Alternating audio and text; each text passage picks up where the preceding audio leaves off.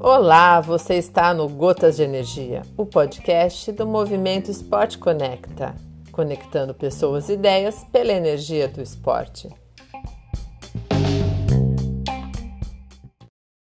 Olá, sou Tami Ceci, ultramaratonista, atleta guia de pessoas com deficiências visuais em corridas de rua e de montanha e também atuo na formação de novos atletas guias para estas modalidades.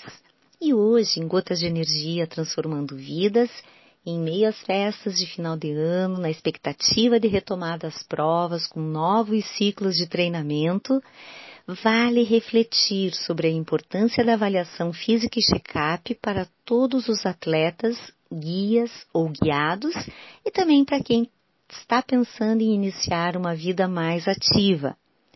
Todos sabemos sobre os benefícios da prática regular da atividade física, mas vale ressaltar também que começar um esporte sem orientação médica adequada é muito perigoso.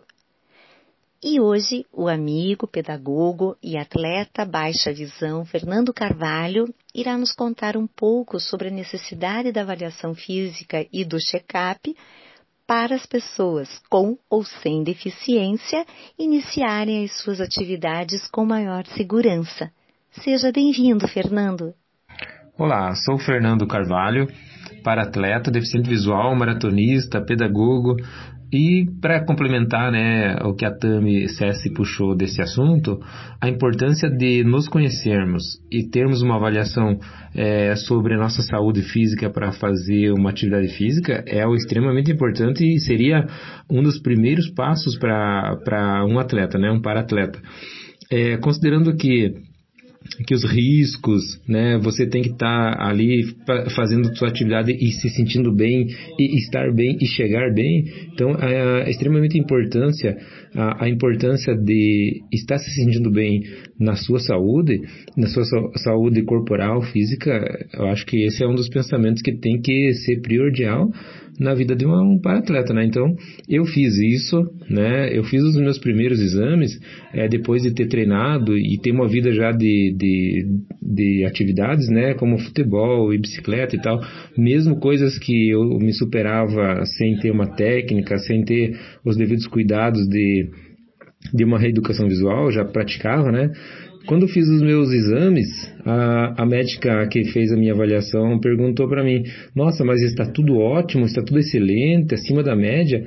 Você faz alguma coisa física? Eu falei: Olha, eu faço algumas atividades e sempre estou me cuidando em relação à alimentação, né? Cuidando do meu corpo. Eu já fui conhecendo de alongamento desde cedo, de, de cuidar mesmo de postura e tal. E quando ela me falou isso, né? Fiquei muito feliz, porque é isso que a gente quer ouvir para continuar e ter uma sequência nessa vida de esporte, né? Mesmo a gente considerando assim é, uma vida amadora, né? Uma vida profissional já é um patamar mais elevado. Então, é, como os meus exames, a médica me falou isso já nos primeiros exames, fiquei muito contente. De lá para cá, as vezes que eu fiz as avaliações médicas, foi só para manutenção mesmo e recebendo sempre esses mesmos diagnósticos. Então, fiquei muito feliz sempre e fica aqui a minha, o meu pedido, né, para que vocês se avaliem e tenham esse diagnóstico médico e com o profissional de educação física junto, para que vocês façam e tenham sucesso na vida de, de atividades físicas. Então, fica aí o meu recado.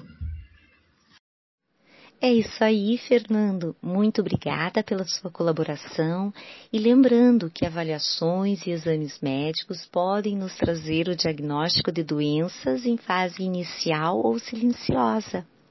Como foi meu caso, eu tinha cardiopatias congênitas que tiveram uma manifestação na infância e na adolescência, mas sem a possibilidade, na época, de um diagnóstico mais preciso, então eu dei continuidade à minha vida esportiva e depois de longos anos de atuação em provas de endurance, veio o diagnóstico através de dois exames. Uma transcraniana combinada com uma transesofágica apontaram a necessidade da cirurgia cardíaca. Então vale reforçar a dica, tanto para atletas com deficiências visuais, atletas guias, enfim, todas as pessoas que desejarem uma vida ativa e saudável.